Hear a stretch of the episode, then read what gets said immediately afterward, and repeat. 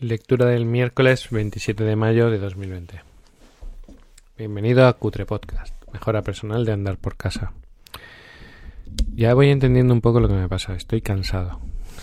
Tengo agotamiento eh, intelectual. Pues desde que empezó todo el estado de alarma, ¿no?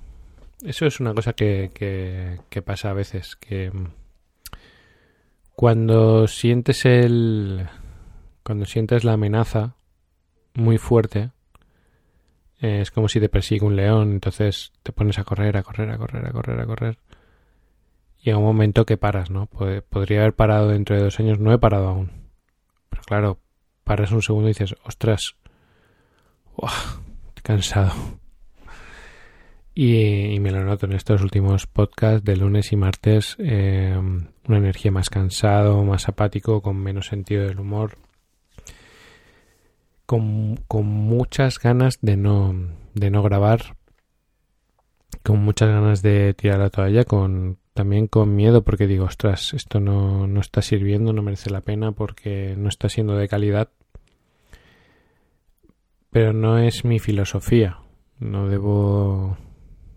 O sea, imagínate, por ejemplo, hablábamos en la ley de la navegación, ¿no? De Amundsen, cuando van al Polo Sur habrá momentos duros donde, donde no tengas ganas, donde la moral baje, donde no tengas la misma intensidad, la misma ilusión, por supuesto. Eh, siempre puedes volver atrás, ¿no? Abandonar, tirar la toalla. O decir, bueno, voy a parar para hacer un trabajo de mejor calidad, lo que sea, ¿no? Eh, no es, no es, para mí no es una opción. En, en este caso debo de seguir. Eh, siento el cansancio, siento el cansancio físico, emocional, intelectual. Eh, siento la presión del trabajo, siento la falta de lo que, lo que me está diciendo mi cuerpo es Javi, retoma las verdaderas disciplinas, las buenas, lo que pasa es que soy masoca, es que te aguanto hasta el final, ¿no? Pero me, me dice levántate a las 5, medita, yoga, etcétera, etcétera. Estoy poniendo a prueba también mi mi resistencia, ¿no? Digamos que, que la meditación, el yoga y, y todos los ejercicios de reprogramación son como el elixir que tomaba Asterix, ¿no? Y, yo me quiero considerar que soy como Obelix, que aguanto mucho sin la pócima y estoy viendo a ver cuánto aguanto. Llevo ya más de 60 días, me mantengo bastante firme. Eh, ayer estaba quemado, estaba un poco quemado, estaba un poco cansado, un poco negativo, veía las cosas tengo muchísimo trabajo, o sea, mucho trabajo. Estoy trabajando más y mejor que nunca, sin apenas despistarme. O sea, cuando termina el día digo, madre mía, no, no veo nada de redes sociales, no veo... Sí que tengo cosas de entretenimiento, pero ya sabéis, es un entretenimiento que suma, ¿no? Que, que te añade valor eh, pues oír entrevistas, ayer oí entrevistas, y todo esto. Bueno, menos un rato que, que estuve viendo a, unos valencianos que, que comen mucho, que van a restaurantes a comer mucho, me entró un hambre. Yo que hago el ayuno intermitente, estaba viendo a las 7 y algo de fondo, que habían ido además, habían, ido a una terraza porque ya podían ir a las terrazas a comer pizza en una de las mejores pizzerías que hay en Valencia y yo estaba ahí y decía, ay madre mía, qué hambre tengo. Digo, venga, más masoquismo, Javi. Venga, no, no cenes. aguanta. Aguanta el tirón ahí. Tú puedes. Eh, eso. Y ese es mi estado actual. Es un estado, digamos... Eh, no estoy en mi, en mi mejor versión emocional aún así, a la hora de hacer el trabajo, por ejemplo, el lunes, que estaba, estaba algo agotado eh, con las mentorías, saqué toda la energía que tenía, o sea, mi sentido del humor, mi, mi trabajo, mi, mi conexión total. Y cuando hago esto, eh, mi actitud es la misma. Lo que pasa es que, claro, no está ese esa energía de buen rollo, ¿no? Y aparte, aparte de eso, eh, el libro es duro. O sea, para mí está siendo duro. Duro por varios, por varias razones. Una, porque sé lo duro que es para vosotros. Eh, ya os digo que me salvan las personas que graban resúmenes, me están salvando. Me dan mucha motivación a seguir porque veo que de una forma u otra sirven. Dos, porque está metiendo mucha caña el señor Samso. Y claro, es todo un mensaje, pues eso, negativo, distópico. Aparte, yo invierto mucha energía en el estudio de, de la situación sociopolítica, económica. Y claro, son todo inputs. O sea, yo ahora cuando en cuanto termine con esto me meto tres horas de, de radio, de noticias, ¿no? Eh, mientras hago otras tareas. Entonces, claro, boom, boom, bam, bim, boom, bam, bim, boom, bam, el código del dinero, boom, bam, bam. Estoy en un mundo más, más duro, ¿no? Más hard. Eh, pero es que, claro, lo que pasa es que yo lo que intuyo es que estamos en una situación más hard. Entonces ahí la adherencia de la realidad es súper importante para mí. También veo, hablo con personas y algo que, veo en común cuando yo les planteo unos, unos escenarios distópicos, situaciones complicadas, eh, la mayoría me responde con bastante optimismo, ¿no? Me dice, no, pero yo creo que esto va a pasar así, esto va a pasar así, se arreglará, yo qué sé, llegará, nos ayudarán desde Europa, lo que sea, ¿no? Mensajes de ese estilo. Y claro, yo a mí mismo me digo, Javi, ¿no te estarás pasando un poco de negativo? Y por otro lado me digo, me acuerdo de una frase que aprendí porque durante mm, dos o tres años he estado estudiando las... No, yo creo que más. De forma esporádica, pero he estudiado mucho las, las sectas, las sectas peligrosas. Cómo funcionan, cuáles son, bueno, he visto muchísimo información. Sobre todo yo consumo de ver, ¿no? Documentales, escucho entrevistas, expertos. Y una vez oí que lo, lo más peligroso que hay, o sea, entrar a una secta es peligroso. Pues dice que la, la actitud más peligrosa que hay a la hora de acercarse a una secta es pensar que no, que no puedes caer. O sea, dice, cuando tú piensas que tú no, que tú no vas a caer, sectas, drogas, alcohol, lo que sea, cuando tú piensas, yo no voy a caer porque yo soy más listo, porque soy mejor, porque esto ya me lo sé, lo que haces es bajas la guardia. Entonces, claro, yo dije, ostras, claro. Y si yo tengo la actitud de, bueno, esto no va a pasar, sería como yo no voy a caer, pues claro, bajaría mi guardia. Y eso es lo más, yo entendí que eso es lo más peligroso. O sea, estar en una situación pensando a mí no me va a pasar esto, o no me va a pasar lo otro, o esto no va a pasar, eh, estratégicamente es lo más peligroso. Entonces, claro, cuando tú pones tu mente en, a ver, esto se puede poner mal, porque financieramente se puede poner mal el, la situación de nuestro país. O sea, mi mente me, quiere proteger y decirme, no, menos se va a poner mal. ¿Cómo se va a poner mal España? Si España somos papín, papán, esto, lo otro, Europa, bla, bla, bla, bla, bla. Sí, ya, pero cuando pienso en esa frase, lo más peligroso es pensar que no puedes caer, pues entonces digo, no, Javi, tienes que tener tu actitud de que puedes caer. Si luego no caes, pues mejor entonces, por ejemplo, llevándolo a título personal, ¿no? Vamos a poner una situación distópica, dura, en la que la economía se siente muy resentida, porque claro, están pasando un montón de cosas que hacen que la, que la economía se debilite. ¿no? Dices, por ejemplo, una cosa que te puede pasar, yo me puedo quedar sin un duro en la calle. Si tú dices, eso a mí no me va a pasar, es lo más peligroso. Sería como lo de la secta. Pensar que a ti no te va a pasar, que no te puede pasar, es lo más peligroso. Entonces, yo no pienso, o sea, yo cuando me visualizo a mí, tengo claridad 200% de que a mí no me va a pasar. Porque claro, tampoco te tienes que enfocar en que te puede pasar. No, no, yo visualizo y sé que a mí no me va a pasar. Pero en mi mente estratégica está que me puede pasar. O sea, yo eh, planteo un escenario en el que me puede pasar y actúo con mi visualización de que a mí no me va a pasar.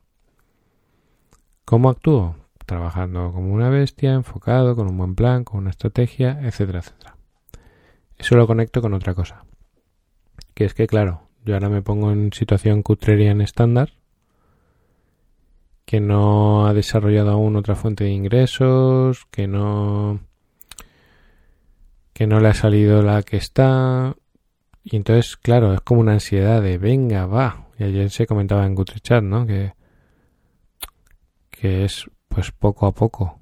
Claro. O sea, cuando tú veas a una persona con un resultado, lo ha construido poco a poco. O sea, por ejemplo, como tenemos un referente de experto en educación financiera que es Iván, yo Iván de pronto un día me empezó a enseñar cosas que tenía porque yo pensaba, bueno, pues se lee muchos libros pero no se entera de la película. Pensaba yo, ¿no? Y un día me empezó a enseñar, no, yo tengo esto invertido aquí, tengo esto allá, tengo esto desde hace no sé cuánto tiempo, hace no sé cuántos años empecé a ahorrar y yo digo, tiene más dinero que yo.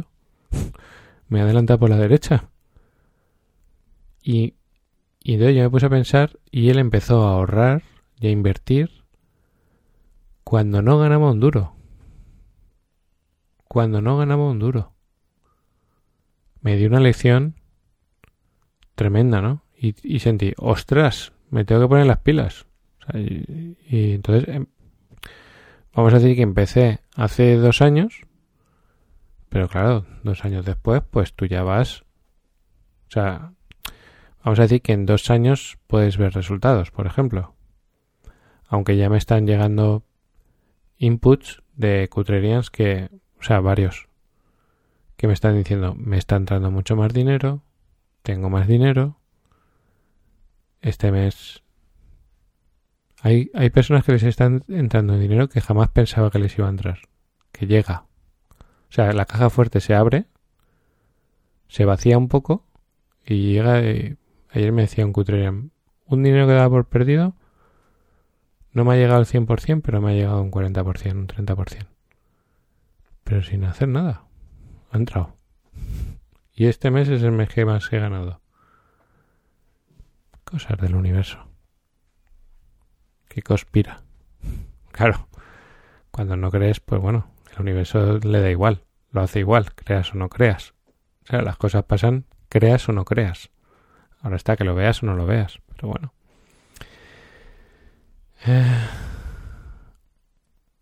Y eso, esa actitud de alerta agota. O sea, tengo que ser sincero con, con vosotros, agota. Lo que pasa es que, claro, no debo de dejar... Yo soy un cutrerian más con... El otro día no sé con quién lo hablaba, ¿no? Sí, sí, sí, lo hablaba con un... En, con un Cutrerian y, y decía... O sea, por ejemplo, era como que si yo tenía... Imagínate que tengo un don, ¿no? El don de la comunicación. Y decía, qué suerte, qué privilegio. Y yo digo, no, no es un privilegio, es una responsabilidad. O sea, yo no me siento mejor, me siento más responsable. O sea, cuando tú tienes algo que se te da bien, no es un privilegio, es una responsabilidad. Es un, es un, no es algo guay, es un rollo en realidad. Sí, bueno, a ver, sí que es guay, pero que no es, no es, ah, oh, soy el mejor. O sea, el sentimiento, de hecho una maestra que tuve yo espiritual me lo, me lo decía, me decía, Javi, dice, es que no, no somos mejor, o sea, no hay mejores y peores, y en realidad es más o menos responsables en este caso. Mayor nivel de conciencia, más responsabilidad. Entonces, claro, Eh, para mí, yo hoy, por ejemplo, tengo trabajo como, digamos, infinito, ¿vale? Una barbaridad de trabajo. Pero una barbaridad, pero... O sea, ayer María le decía, María, ¿por qué? Dime qué es lo primero que quieres que haga. Y me dijo una cosa, pero yo digo, pues si es que hay siete cosas más, primero es que tengo que hacer, pues bueno. Vale. Infinito, ¿no? Yo estoy aquí y digo, tengo que hacer todo esto tal. Y entonces viene el tema de, aquí viene un dilema, ¿no? El coste de oportunidad. ¿Y qué te genera X dinero? Aquí viene una cosa un poco rara, pero yo ahí la suelto.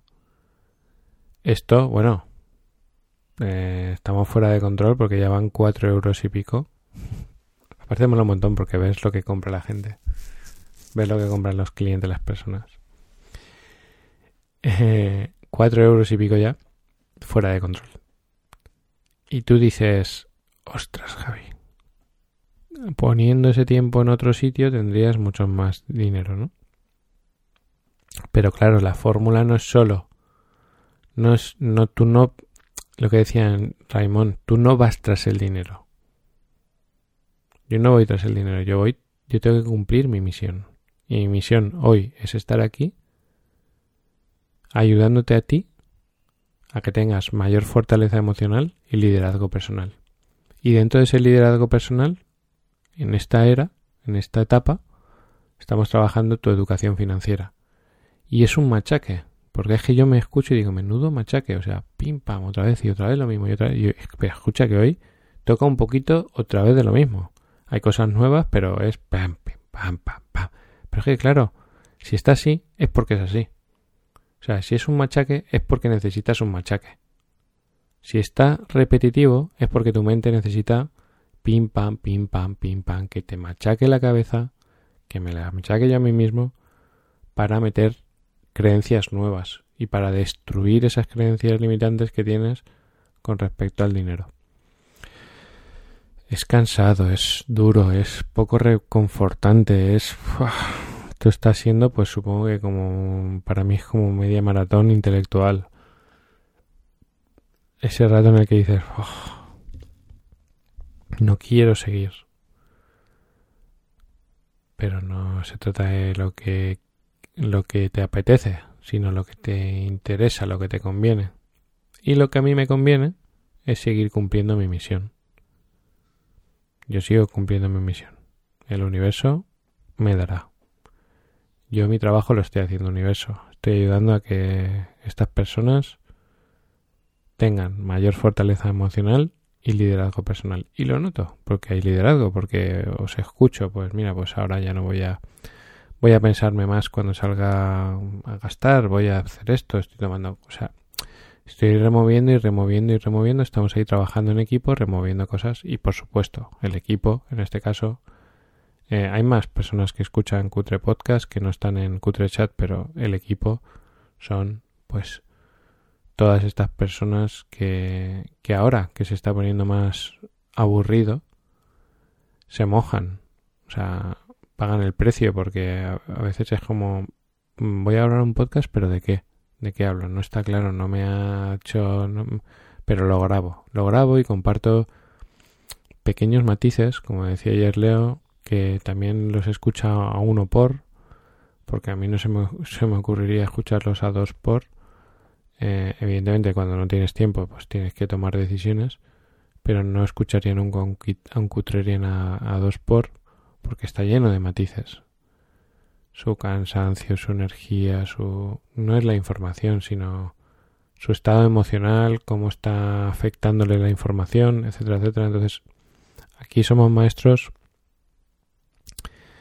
todos los que participamos. Evidentemente, pues hay gente que no, personas que no quieren participar porque dicen, ay, es que yo qué sé, por ejemplo, hay personas que me conocen mucho ahí y no quiero que sepan mis cosas interiores. Bueno, perfecto, claro, es que es normal que estratégicamente tienes que, que, jugar tus cartas, cada uno. ¿no? Muchos que les da vergüenza, muchos que me dicen, no, es que me da vergüenza o no sé qué, o es que yo no sé si lo me va a aportar. Bueno, haced lo que queráis. Yo doy las gracias especialmente a todos esos valientes y, y o sea, que, que se la juegan, que graban sus audios de 5, de 10 minutos para contribuir. Y os digo que estáis contribuyendo en una misión y eso el universo os lo va a devolver 100% porque eh, anteponéis vuestro nivel de contribución a vuestras disciplinas, a vuestros propios intereses, que puede ser no tengo ganas, prefiero escuchar, no quiero que sepan de mí, lo que sea. Yo sé lo que repercute, lo que cuesta a veces grabar un, un mensaje y exponerse al fracaso y doy la enhorabuena a las personas que de promedio lo hacen. Eh, porque sé, para mí son, tiene una actitud extraordinaria. El resto, por supuesto, sé que tenéis la intención, que os gustaría grabarlo, que, que os gustaría hacerlo y que os encanta también escuchar. Os invito a que algún día eh, os convirtáis en ese tipo de persona que es capaz de, de dar sin esperar nada a cambio y de arriesgar cosas. Em, sé que no es fácil, pero sé que merece la pena.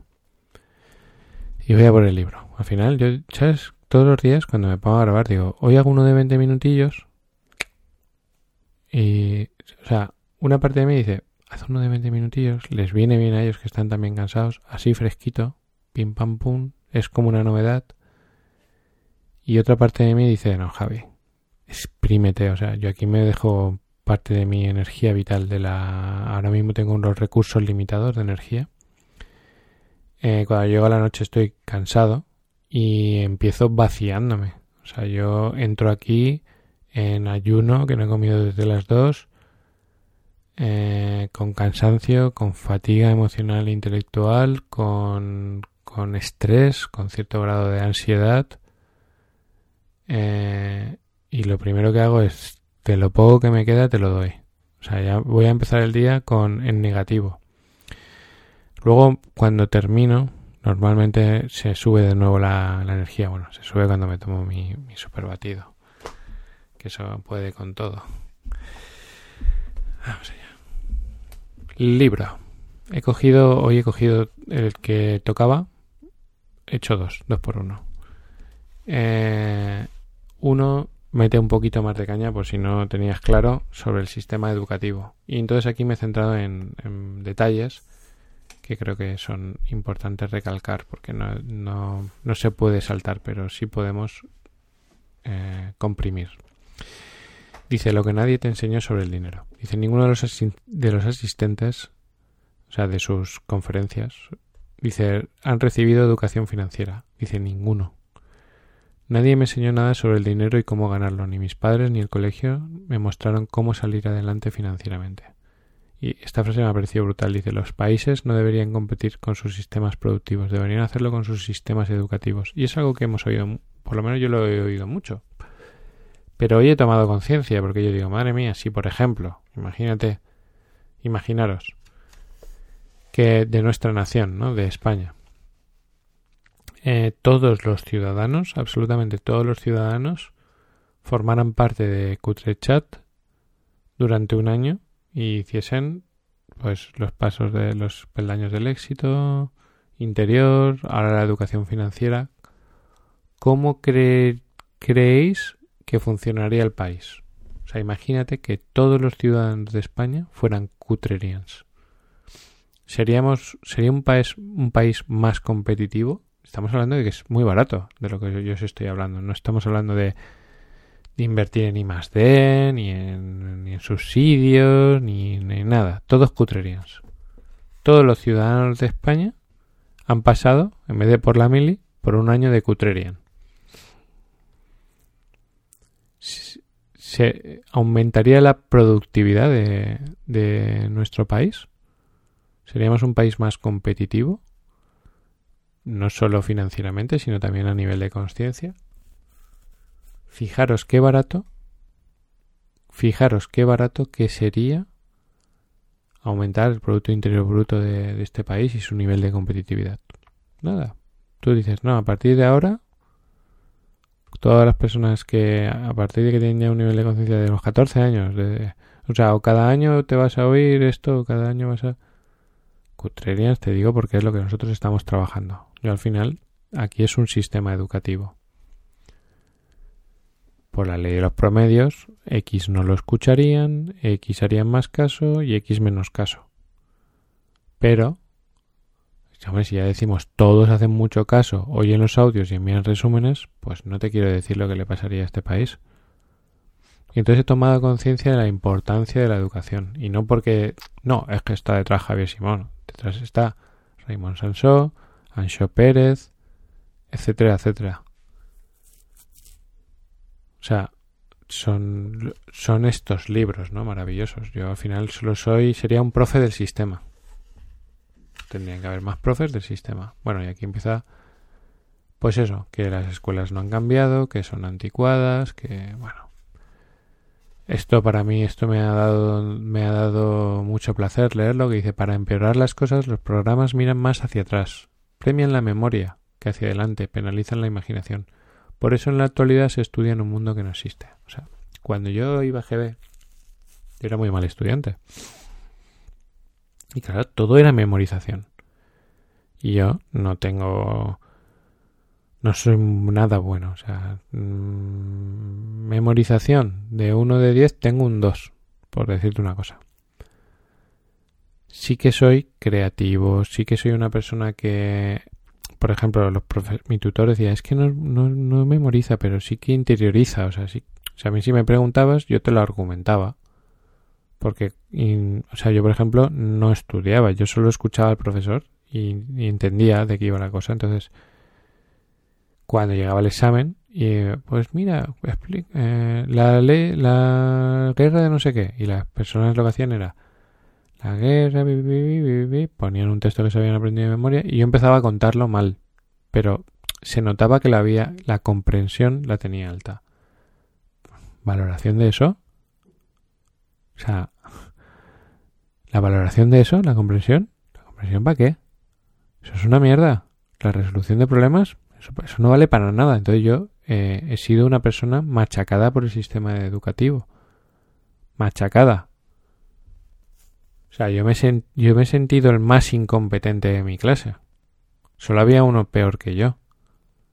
Yo era el segundo peor alumno de mi clase.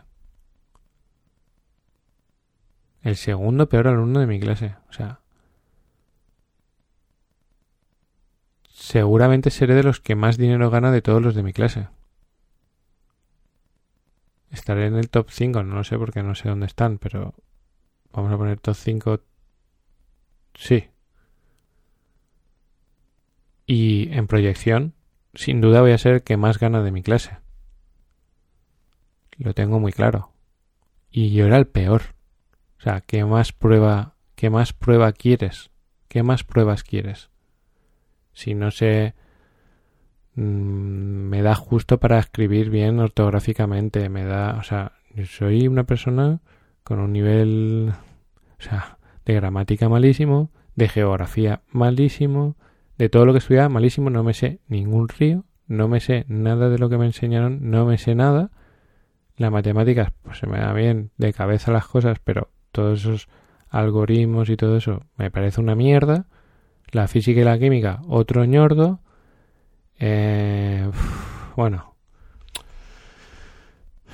Tecnología y plástica. Mm, deporte, que encima teníamos un entrenador de fútbol profesional, pues no te quiero decir nada. O sea, para mí la experiencia, luego me puse en inform luego me puse en administrativo. Como auxiliar administrativo, pues mira, pues aprendí a escribir a máquina, algo de contabilidad, estuvo bien. Sobre todo a lo mejor escribir a máquina, porque luego cuando utilizo el ordenador, pues oye, eso creo que debería estar desde pequeñitos, escribir a máquina, pero bueno. Eh, para no ver luego a doctores ahí con dos dedos haciendo así. Eh, luego me metí en informática y como la informática mucho es lógica, ahí lo petaba. O sea, como informático era de los mejores. Pero yo no o sea, si habían no sé cuántos días de clase hay, imagínate que hay 150 días de clase, yo iba cinco días a clase. y sacaba notables y sobresalientes, porque decía, pues que esto es todo pura lógica, sentido común. no necesitaba estudiar mucho, ¿no? Entonces dices, ¿esto qué pasa? O sea, vas y no apruebas, no vas y apruebas. ¿De qué va esto? ¿Y de qué sirven estas notas? ¿Y qué diferencia hay entre un notable y un sobresaliente y un bien y un suficiente? Porque eso se lo he dicho yo a la tutora de mi hija, que me decía, que tu hija podría sacar sobresalientes. Y yo le decía, ¿y de qué le sirven esos sobresalientes? Y me decía ya, ya. o sea, jaque mate en un segundo. Y me decía, que tu hija podría sacar muchas mejores notas. Digo, ¿y eso de qué le va a servir en la vida? Que saque mejores notas. ¿Le va a dar más felicidad? ¿Le va a, dar, ¿le va a garantizar tener mejores ingresos? Digo, lo que tiene que desarrollar es otras cosas. Yo ayer eh, le pedí un favor. Mira, Marta, ayúdanos para buscar a no de personal shopper de María, que no tenemos tiempo. Y tiene que actualizar. Entonces me envía las cosas de una forma un poco mediocre. Digo, déjame, Marta, que te enseñe cómo se hace mira, estos son los estándares de calidad. Tienes que hacer esto, tienes que hacer esto, tienes que hacer esto. Y le dije, si nos ayudas, te obsequiaremos con algún premio o lo que sea. Y luego le dije, mira, Marta, piensa muy bien si vas a estar a la altura de nuestro nivel de profesionalidad. Porque es mejor que digas que no a que digas que sí y luego no estés a la altura. Y entonces me dio una buena respuesta. Me dijo, déjame que pruebe esta semana para ver cómo me sale y después decidiré si me comprometo o no. Y dije, muy bien, porque tú no... O sea, es si tú dices, no, no me, no, en este momento no estoy capacitada para, para ayudaros, nosotros lo entendemos. Si nos dices que sí y luego no estás a la altura, sentimos una frustración, tenemos que ir detrás de ti y eso no va a ser positivo. Dice, vale, pues déjame que me lo piense. Tiene 14 años. Lo digo para que veáis lo que para mí es educación, lo que para mí es educación. Yo le estoy, digo, es que tú ten en cuenta que nosotros somos personas responsables, enfocadas, disciplinadas, que esperamos un resultado creativo, profesional, bien organizado, que tengas en cuenta todos los matices, la talla, los colores, los gustos, la gestión, que nosotros nos encontremos un dossier profesional cuando cuando nos digas, pues mira, he, pensado que esta y esta ropa, este y este conjunto eh, te suma en tu imagen, va más o menos con tu estilo, está en la talla que tú buscas y además eh, es un producto de alta calidad que eh, por, este motivo están en, un precio, en el precio adecuado. Claro, si tú me envías dos mallas de 150 euros, eso es el trabajo fácil. Yo quiero dos mallas de 150 euros a 30 euros. Y ese es el trabajo de investigación. Y quiero que me hagas una captura de pantalla, que se vea la marca, que se vea el modelo, que se vean los precios y que me dejes el enlace. Y si tiene un límite de tiempo para adquirirlo, que me pongas fecha límite. Y ese es el estándar, Marta. Si no está lista todavía, pues no, pues no nos puede ayudar. Pero es que esa comunicación no. Eh, qué sé qué mierda te enseñan. ¿Qué? Perdonad, ¿eh? La toxicidad y las palabrotas. Yo sé que podría hacer esto sin decir palabrotas, pero es que es lo que me sale y no mm, hay personas que se escandalizan de oírlo, pero no me fastidies. Estamos, o sea, las palabrotas forman parte de nuestra vida. Hay personas que no dicen palabrotas, pero no, pero las pueden pensar. Entonces, simplemente las pongo en voz alta. Pido disculpas a quien pueda ofender, pero no es mi intención. Dice, lo que aprendimos en la escuela no nos ayudará ni a ser ricos ni libres, aceptémoslo. Y además se nos entrenó para no cometer errores, porque claro, cometer error era me río, me te fallas, negativo, para aquí, para allá. O sea, mi hijo tiene miedo a hacer los deberes porque sabe que los va a hacer mal. Y yo digo, pero tú hazlas como te dé la gana. Digo, tú hazlos. La actitud es lo que cuenta. Si te sale todo mal, pues oye, que te lo corrijan. Pero tú hazlo con tu intención y ya está. Y ya está. Y a veces me dice, no, ayúdame a hacerlos para que me salgan bien. Digo, pero si es que eso no tiene ningún sentido. Tú hazlos mal. Y ya está. Y el profesor, oye, que si quieres le educo yo y le digo, oye, pues mi hijo lo hace mal. ¿Lo hace mal por qué? Pues porque mi hijo le cuesta el aprendizaje, porque tiene un, déficit en el aprendizaje y el sistema le exige que sea como los demás y no es como los demás. Entonces, pues oye, le sale mal, pues mira, pues es, ¿te molesta? ¿No le quieres aprobar? Pues no la apruebes, no te preocupes. O sea, es que no sé, ¿qué quieres que te... La afirmación, que tengo mucha toxicidad, ¿eh? la formación financiera es la diferencia que marca la gran diferencia en el éxito económico. Dice, eh, algo que le parece ya casposo y un desastre es estudia, licenciate, busca un empleo seguro, trabaja mucho, ahorra y jubílate con una pensión. Dice, esto me parece ya ridículo. Dice, hoy los licenciados saben más que nunca y ganan menos que antes. Mm, dice, eh, sin embargo, está muy a favor de la autoformación constante. Yo estudio a diario, o sea, no estoy en contra del estudio, todo lo contrario, estoy pro, o sea, soy estoy pro al estudio. Yo sigo pensando aún en ese sistema que se está implementando en China, en Asia, donde el temario y tu sistema educativo lo lleva una inteligencia eh, artificial que se va adaptando a tus necesidades. O sea, tú llegas y ve que unas cosas se te dan bien, pues las potencia, hay algunas que se te dan mal y entonces te pone un currículum básico. O sea, por ejemplo, imagínate que a mí las matemáticas se me dan mal. Pues, ¿qué te voy a enseñar a hacer? sumas, restas y multiplicaciones y divisiones básicas y con eso se acaba el temario, porque tú en la vida no vas a necesitar nada más. De hecho, eso casi ni lo necesitas, pero bueno, está bien que tengas esa habilidad mínima. Pero en vez de meterte 10 horas de eso, o dos horas a la semana de eso, o tres o cuatro o cinco horas a la semana, te voy a poner una hora a la semana. Y sin embargo, en lo que se te da muy bien, te voy a meter muchas más horas y vas a, vas a avanzar muy rápido. Y está ahí, el profesor está para acompañar a la inteligencia artificial, para individualmente a cada alumno eh, decirle, darle respuestas a donde se queda atascado, no para estar sentado en una mesa lanzando un mensaje. Que para eso, oye, me mandas un. lo grabas en vídeo y ya está. Que lo haga alguien que lo haga bien, porque te puede tocar un profesor malo, que tenga mala energía, que lo haga mal. Pues para eso, oye, lo haces bien lo vemos en una pantalla, o sea, para que tú estés hablando, pues oye, lo veo en una pantalla y luego resolvemos dudas, que sería lo más inteligente, pero no. No vamos a avanzar, vamos a quedarnos como hace 100 años.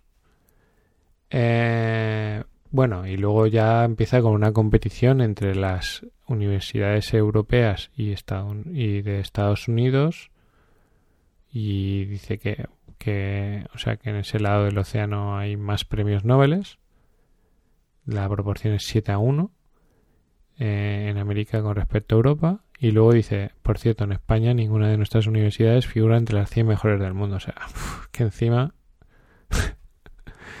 bueno, y luego dice Alvin Toffler, un mega gurú, que no sé quién es, dice, el sistema educativo es una organización de segunda fila, estilo fábrica, que bombea información obsoleta, de formas obsoletas, en una escuela que no están conectadas al futuro de los niños y pone demoledor. Bueno, pues ya hemos tenido aquí la paliza Sanso, el machaque contra el sistema educativo para, para hacernos un favor, para dar, para que entendamos que no es tan valioso simplemente, que es importante, por supuesto, que hay que estudiar, pero que hay que tener educación financiera, por ejemplo. Hay, entonces es tener una carrera que yo conozco personas que es como tengo un talismán porque tengo una carrera soy mejor, pues a ver, sí, claro que eres mejor, porque has conseguido un hito que otros no has conseguido, pero ese hito no te genera a lo mejor lo que tú quieres. Si lo que quieres es libertad financiera, una carrera no te garantiza tener libertad financiera. ¿Te ayuda? Sin duda. Mejor con carrera que sin carrera. O sea, yo ahora mismo preferiría tener una carrera que no tenerla. Lo que pasa es que hay que desmitificarla. O sea, los estudios simplemente hay que desmitificarlos, los estudios convencionales. Sin embargo, los, los estudios eh, personales y, ya específicos, bueno, ya lo dice en Piense y hágase rico. Voy a ver que estoy hiper deshidratado. Madre mía, es que estaba sintiendo que crecía el desierto en mi garganta. Tema 11. Inteligencia financiera aplicada. A kilómetro extra, ¿eh? O sea, aquí nada de... Yo lo siento por vosotros porque tenéis que consumir una hora de, de contenido. Eh, es un músculo que hay que desarrollar. De paciencia, de trabajo, de enfoque. Yo, mm, yo pienso desde mi perspectiva que no habría que estudiar nada más casi durante el día. O sea, con, con todos estos conceptos, una hora. Eh, bueno, sí que hay que estudiar más, pero sobre el tema. O sea, voy a oír más sobre el tema. No, no diversificar mucho porque esto a lo mejor nunca más en tu vida vuelves a estudiar la educación financiera y esto puede cambiar tu, tu futuro. Dice, la inteligencia puede desarrollarse y, o sea, una cosa importante es que tienes que saber que la inteligencia se puede desarrollar y no depende de los genes. O sea, yo no tengo, ya os lo he explicado, no tengo nada a favor, sí, la comprensión, pero bueno, que no soy inteligente. Ayer veía un post de el hombre con coeficiente intelectual más alto del mundo y hablaba 40 idiomas. O sea, o sea bueno, no, no estoy, yo estoy en entre los no inteligentes. La persona inteligente y, y financieramente llevo dos años. O sea, la persona inteligente financieramente lo es porque es capaz de hacer distinciones muy refinadas. En su, vocabulario, por ejemplo, existe activo, pasivo, ganancias de capital, ganancias de renta, empleado, empleador, inversión, ahorro, interés compuesto e inflación compuesta. Pero ahora con la respiración, pero es que tengo la garganta sequísima. me cuesta, ¿eh? Qué me pasa. Es que yo creo que es mi organismo que ya no quiere hablar más de, dinero. Entonces dice, si tú no conoces estas palabras, pues si no las tienes dominadas, dice, ven a uno de mis seminarios, o sea, ve a un seminario de Raymond, comparte varios manuales, cómprate varios manuales de economía, de divulgación, y tienes otra opción que es seguir perdiendo dinero. O sea, te da tres opciones. Otra de estas distinciones es la de ingreso óptimo o ingreso pésimo. El eh, dice, ah, pero que hay ingresos pésimos. Dice, sí, el ingreso pésimo es el que se produce puntualmente o una sola vez. Y el ingreso óptimo es el que se produce periódicamente como un flujo. Veamos un ejemplo. ¿Qué preferirías cobrar de una sola vez? un millón de euros o cobrar un céntimo el primer día del mes, dos el segundo, o sea que va creciendo exponencialmente, ¿no? Que se va duplicando. Cuatro céntimos el tercero y ir doblando hasta el día 31 del mes. Dice una persona sin educación financiera elegiría la primera opción. Pero una con educación financiera cogería la otra. ¿Por qué? Con esa opción, empezando el día 1, duplicando tus ingresos, el día 31 tendrías más de 21 millones de euros. O sea, te pongo un ejemplo. No, pues mira, pues me ha salido un trabajo extra que voy y voy a ganar mil euros. Pues él te dice, a lo mejor es mejor eh, el, enlace de, el enlace de Amazon, ¿no? Que te genera cada día un poquito más. Porque a largo plazo es mucho más. Pues habla de, eso sería un ingreso óptimo. Y dice que luego está el gasto bueno y el gasto malo. Dice, ¿gasto bueno? ¿No eran todos malos? Dice, no. El gasto bueno se paga a sí mismo, que eso lo, lo contaba ayer eh, un cutrerian. Es una inversión disfrazada de gasto. El gasto malo lo paga quien lo hace y no lo recupera nunca. Es un despilfarro disfrazado de necesidad. Te puedes hacer rico si aprendes a gastar bien tu dinero. Demasiadas personas gastan dinero que no han ganado para comprar cosas que no desean para impresionar a personas que les caen mal. Will Rogers. Y dice Raymond, amén. El gasto malo es primo hermano del gasto emocional. Dice emocional, sí, aquel que se hace para compensar una insatisfacción. Yo sufro mucho de eso. O sea, yo muchas veces me... O sea, a mí comprar me da... Mm, cubre necesidades emocionales. A veces o sea, en el pasado he comprado mucho para cubrir un vacío. Cosas pequeñas, no hace falta, incluso a veces cosas grandes. Pero yo he sufrido mucho y aún sufro de gasto emocional y lo que hago es, lo que trato de hacer siempre ahora es gestionar esa emoción. Entonces dice el autorregalo terapéutico, no conoces terapias más baratas. No conoces terapia más barata, dice la shopping terapia puede elevar el ánimo momentáneamente, pero cuando llegas a casa con compras innecesarias te deprimes al darte cuenta de, de lo que has hecho. Quien compra lo que no necesita venderá lo que necesita. Proverbio árabe. es muy bueno. Y otro proverbio, ignoro su procedencia, dice afirma que quien compra lo que no necesita se roba a sí mismo. Si la humanidad consiguiera erradicar del planeta la pandemia del gasto emocional, se ahorrarían trillones de euros al año. Si ese mismo dinero se invirtiera en la creación de micronegocios personales, aumentaría la riqueza y la felicidad global. Y entonces dice, cuando te vas a comprar algo, dice, hazte estas dos preguntas. ¿Gastar dinero en esto me hará más rico o más pobre? Eso es eso es súper importante. Súper importante. Yo, por ejemplo, mi última compra que llevo, que creo que fui demasiado rápido al comprarlo.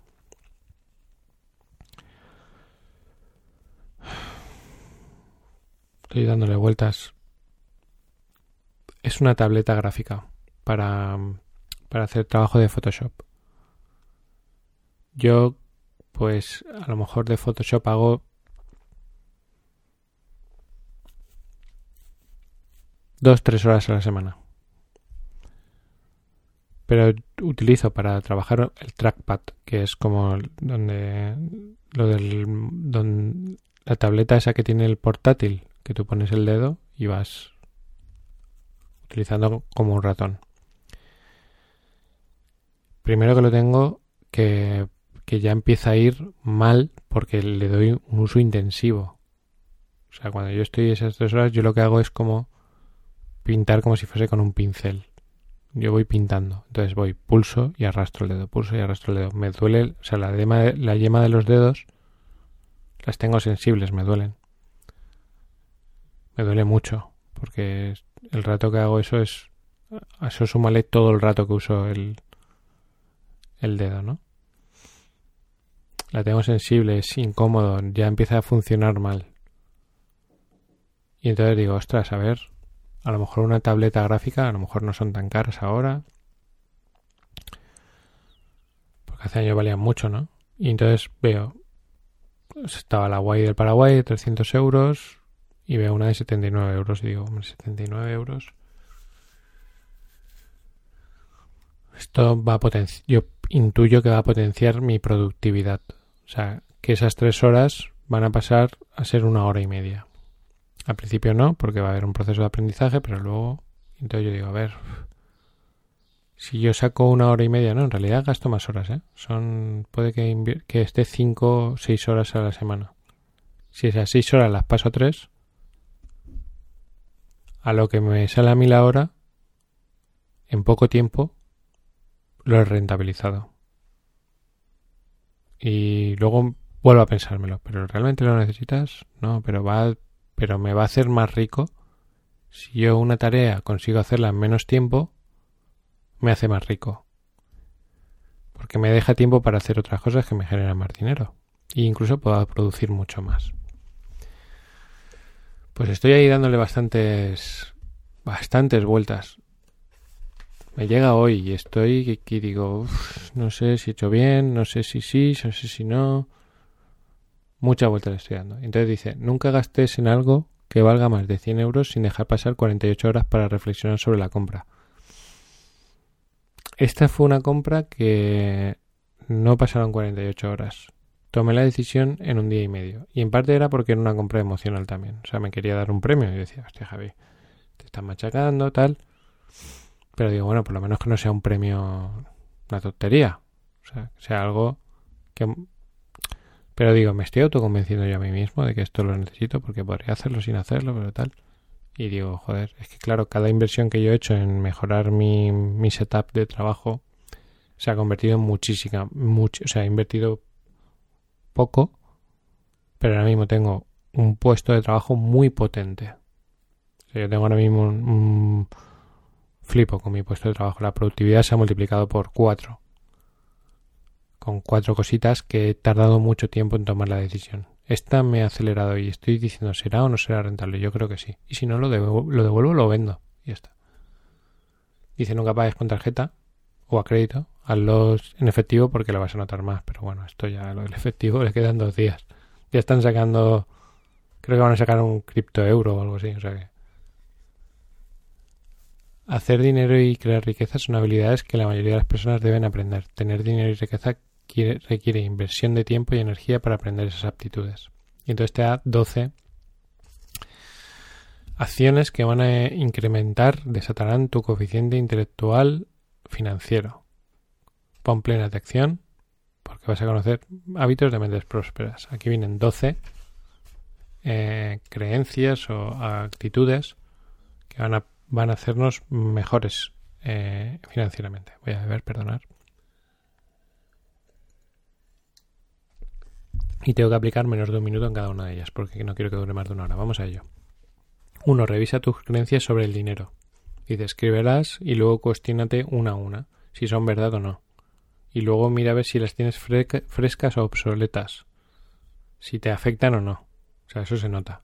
Yo cuando digo una creencia digo, esto me está paralizando. La siento, que, pesa, ¿no? Eh, el dinero no da felicidad. Esa ya no me pesa. Primero digo, no es verdad. Y luego digo, está obsoleta en mi vida. Em, no sé. No sé, ahora mismo no me viene ninguna creencia, pero me, me gustaría que compartierais en el, en el chat alguna creencia para que yo vaya, vaya pensándolas. 2. Complementa tu nómina con otras fuentes de ingresos. Desarrolla en paralelo otras vías para ganarte la vida y gana así la, así la forma de vida que deseas. Al principio es una afición, después se trata de una afición retribuida para pasar a convertirse en una fuente de ingresos. Por ejemplo, Cutre Podcast. Dice, no dispongo de estadísticas, pero sé que muchos buenos negocios han empezado así, poco a poco. Que es algo que se habló ayer en el Cutre Chat, poco a poco. O sea, no es cuestión de, venga ahora, voy a invertir y me voy a convertir en un inversor y tal. No, esto es poco a poco. Tú vas haciendo algo poco a poco con un... O sea, sí que es importante tener un plan estratégico comercial. O sea, yo no hago nada sin pasarlo antes por un plan. O sea, hacer cosas poco a poco que no van a ningún sitio es una mierda. Hacer cosas poco a poco que te llevan a la libertad financiera es inteligente. Y eso no es cuestión de ahora me, ahora me pongo a grabarme en Instagram como un loco y tal. No, hay que ser constante, hay que tiene que ser un plan. O sea, cuando empiezas es para llegar hasta bastante. Págate primero a ti mismo. Sí, esto es algo que, que aprendí. Lo aprendí de Kiyosaki, pero también lo aprendí de Iván. Y es algo imprescindible, que es que nosotros en ese pan, en ese Excel que vimos el otro día, tú empiezas a pagar pues todos los gastos y te olvidas de pagarte tú. Entonces vamos a poner que Tú te tienes que imaginar que, por ejemplo, el 10% lo vas a invertir en crear tu nuevo negocio o inversiones, ¿no? Imagínate que ganas 1000 euros. Pues tú 100 euros tienes que sentir como que es Hacienda que te los pide. O sea, que llega y dice, esos 100 euros dámelos. O sea, digamos que si cobras el día 1, tú te tendrías que hacer ya el día 1 una transferencia a otra cuenta. Que esa no tocas. Que esa es para invertir. Y también te deja hacer otra de ahorro. X de ahorro. 5% de ahorro. O sea, ese gráfico que yo os enseñé, ese es el que os expliqué, yo tengo una tabla de porcentajes. O sea, está hecho por porcentajes. Un tanto, un tanto, un tanto en transporte, un tanto en tal. Entonces, voy adaptándolo así, según lo que gana, va repartiendo las cosas por porcentajes. Pero ahorro, inversión, eso es lo primero que tienes que pagar. Y si no llegas, pues tienes que buscar más ingresos. Eh, no te endeudes con alegría. Pues bueno, está claro. ¿Eh? O sea, yo el otro día, por ejemplo, cuando hablaba de comprar a crédito es porque tú no necesitas ese crédito. Compras a crédito cuando no lo necesitas. De hecho, mi antiguo socio, él, por ejemplo, nunca compraba crédito porque le daban premios por comprar contado. Entonces la mayoría de las empresas pedían un crédito al banco para hacer las compras y nosotros lo que hacíamos era comprábamos al contado Y a lo mejor solo por pagar al contado nos daban un 2% de descuento extra, que es un 2% es dinero que ganas. Sin embargo, cuando le pides dinero al banco estás perdiendo ese, porcentaje. Fíjate objetivos de ingresos crecientes cada año, o sea, tú cada año tienes que crecer, pues un 10%, un 5%. Crea diferentes fuentes de ingresos pasivos, que lo hemos hablado también, o sea, crea eh, de cosas pequeñas, pueden ser muchísimas cosas. No entierres tus talentos en un trabajo anodino, o sea, no pierdas tu vida en hacer algo que no está explotándote al máximo. 8. Fórmate financieramente con buenas lecturas.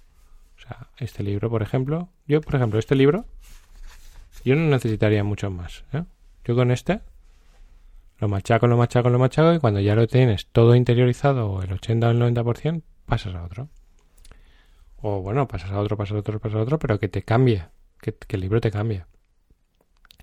9. No trates de resolver tus problemas de dinero solo con dinero. O sea, cuando yo, por ejemplo, ha habido momentos en el pasado, no hace mucho, que la situación económica se complicaba mucho. Y yo no decía lo voy a resolver con dinero, yo miraba todo, decía, a ver, vamos a hacer estrategias, vamos a ir por aquí, vamos a ir por allá, vamos a crear esto, vamos a crear lo otro, esto por aquí, esto por allá. O sea, lo último que he usado es el dinero para resolver mis problemas de dinero, todo lo demás lo he hecho con la mente. 10. Eh, contrata un coach financiero y él dice aquí voy a hacer publicidad y os lo recomiendo. O sea, de hecho, yo le doy bastantes vueltas a comprar su curso de no me acuerdo ahora el nombre, pero está muy bien. Tiene mentorías grupales con él y todo. Es una pasada. Eh, no sé son 2.000 euros o... No sé, meteos en su página web y lo veis. Muy interesante. Me, me encantó cómo lo... Me encanta cómo lo vende, cómo lo... O sea, el producto es muy apetecible. Son, creo que lo hace Máster de Emprendedores o algo así. Es como cada... no me acuerdo cómo se llama. Son cada tres, tres meses o cada seis meses. O sea, son cíclicos y entran a un grupo reducido, tiene una, una atención muy personalizada. Lo veo súper interesante. 11. Piensa en grande. O sea, y aquí hay un concepto que me ha encantado que dice, no es preciso que crees un negocio grande, pero sí que sea un gran negocio. Esto me ha encantado porque a mí me asustan a veces los negocios grandes. Yo digo, ay madre mía, qué grande. Muchos empleados, muchas personas. No tiene que ser grande, pero sí tiene que ser un gran negocio. Esto me ha encantado piensa en grande. Porque a mí, yo tengo una creencia que grande, para mí grande es un agobio. Es mi creencia. Yo no quiero 100 personas pendientes de, de mí, por ejemplo. Yo quiero ir a mi bola. Pero yo puedo tener un negocio pequeño, pero ser un gran negocio. Y que genera muchísimo dinero. Y luego dice, empieza en pequeño. Pues eso, poquito a poco, que lo decía ayer un Cutrerian con mucha sabiduría, Decía, poquito a poquito, no me quiero estresar. Si tú poco a poco empiezas a hacer cosas, pues con el paso del tiempo, y aquí lo dice, dice, hoy día se pueden crear fuentes de ingreso con muy pocos medios, con un ordenador, una conexión a internet y un móvil. Apenas inversión desde tu casa con algunos contactos y arrancar tu negocio personal en tu tiempo libre. Y sin duda, los que estamos estamos en el multinivel, eh, yo digo estamos porque estoy, pero no, no ejerzo la actividad. La actividad es eh, la actividad la actividad del multinivel para yo ejercerla debería estar ampliando mi red de distribución y trabajando para que esa red crezca también. De eso no hago nada. Eh, entonces no estoy. Yo soy, yo soy, yo soy eh, sincero conmigo mismo. No estoy. pues lo tenemos muy fácil. O sea, lo tenemos muy fácil. Las personas que están en el multinivel es muy fácil es muy fácil, tenéis la mejor herramienta de apalancamiento de poder tener más con menos. Solo hay que jugar bien las cartas, estar bien reprogramado, tener la actitud adecuada, constancia infinita, disciplina infinita, paciencia infinita, amor infinito, bueno, muchas cosas infinitas, el liderazgo infinito y, todo eso, pero se empieza poco a poco. y la clave es poco a poco. No hay que agobiarse, hay que tener paciencia y trabajar a dos, tres, cuatro o cinco años vista y seguro que, que todo llega. Muchas gracias por haber invertido lo más valioso que tienes conmigo, que es tu tiempo. Gracias.